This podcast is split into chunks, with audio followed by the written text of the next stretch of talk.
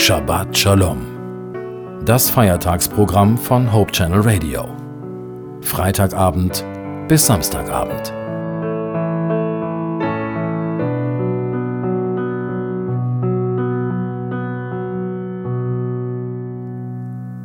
In der dunklen Jahreszeit, wenn die Abende früher beginnen, sehnen wir uns nach Licht.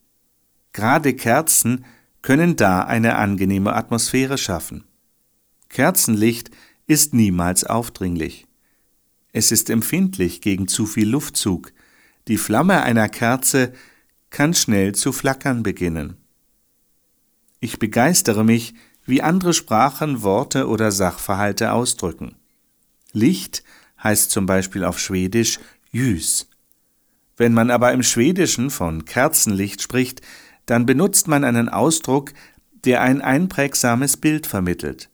Das Licht einer Kerze, keiner elektrischen Kerze, nein, das Licht einer echten Kerze mit echtem Docht und echter Flamme, das ist nicht nur Jüs, also Licht, sondern das ist levande Jüs, lebendiges Licht.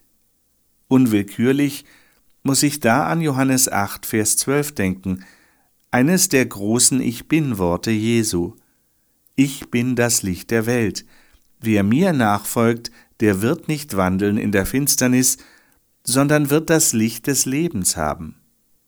In Matthäus 5 ab Vers 14 bezieht sich das Licht der Welt auf Jesu Jünger, auf die Christen.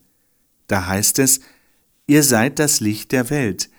Es kann die Stadt, die auf einem Berge liegt, nicht verborgen sein. Man zündet auch nicht ein Licht an und setzt es unter einen Scheffel, sondern auf einen Leuchter. So leuchtet es allen, die im Hause sind.